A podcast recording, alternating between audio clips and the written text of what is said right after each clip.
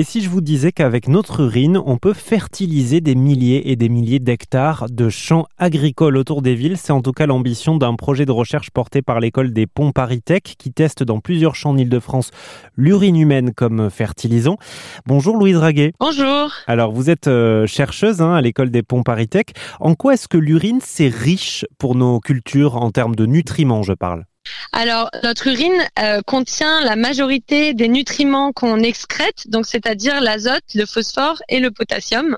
Euh, et c'est pour cette raison, c'est pour cette richesse en azote, phosphore et potassium qu'on dit que l'urine est un bon fertilisant. Alors, dans le cadre de votre projet, vous récupérez donc de l'urine que les agriculteurs utilisent ensuite en tant que fertilisant.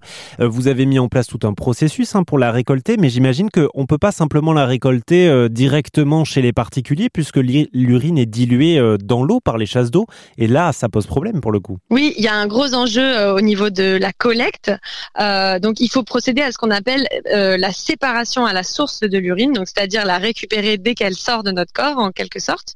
Donc, on peut pour cela bah, déjà faire pipi dans des urinoirs sans eau. Ça existe déjà dans le commerce et ça permet d'économiser aussi l'eau de la chasse d'eau. donc, il y en a essentiellement pour les hommes, mais commence à y en avoir pour les femmes aujourd'hui?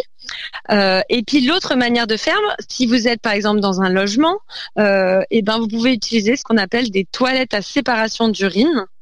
Euh, et donc c'est des toilettes euh, qui ont l'air normal, mais il y a une évacuation spécifique pour l'urine. Donc quand vous faites pipi assis, l'urine part à l'avant, les matières fécales, le papier toilette et la chasse d'eau partent vers l'arrière dans les égouts.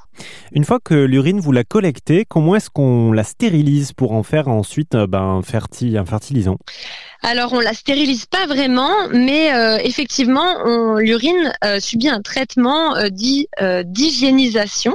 Donc en fait il suffit de laisser l'urine stockée dans une cuve fermée euh, il y a une augmentation naturelle du pH qui va euh, tuer les potentiels euh, microbes pathogènes. Mais ce qu'il faut savoir, c'est qu'à la base, l'urine est dite salubre, c'est-à-dire qu'elle va être peu vecteur de maladies et donc il y a peu d'enjeux sanitaires à son utilisation agricole. Est-ce qu'il n'y a pas de risque de traces de médicaments ou de virus, par exemple, dans les urines récoltées? Alors si, tout à fait. Euh, on retrouve la plupart des médicaments que vous ingérez, mais tout comme euh, le café que vous buvez, on retrouve euh, des traces de ces molécules dans vos urines. mais aujourd'hui, ces molécules se retrouvent à la rivière, donc en quelque sorte, on en fait déjà une pollution. et par ailleurs, le fumier animal qui est utilisé dans les champs, déjà aujourd'hui et depuis toujours, euh, ben les, animaux d'élevage prennent aussi des médicaments.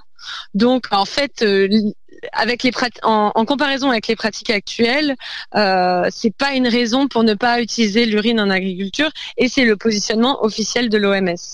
En quelques mots, euh, Louise Raguet, euh, vous expérimentez euh, ça sur via le projet Ocapi, donc dans quelques champs en région Île-de-France. Est-ce que c'est un processus qui pourrait être généralisé à l'ensemble du pays, par exemple? Eh bien, il convient dans un premier temps de s'interroger sur les besoins des différents territoires.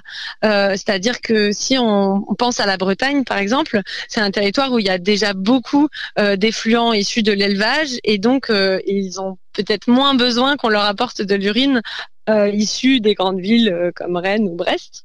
En revanche, euh, des territoires euh, qui sont très céréaliers ou très agricoles, et eh ben bien sûr, il est tout à fait possible d'installer des systèmes de collecte d'urine qui peuvent être généralisés comme ceux qu'on commence déjà à expérimenter.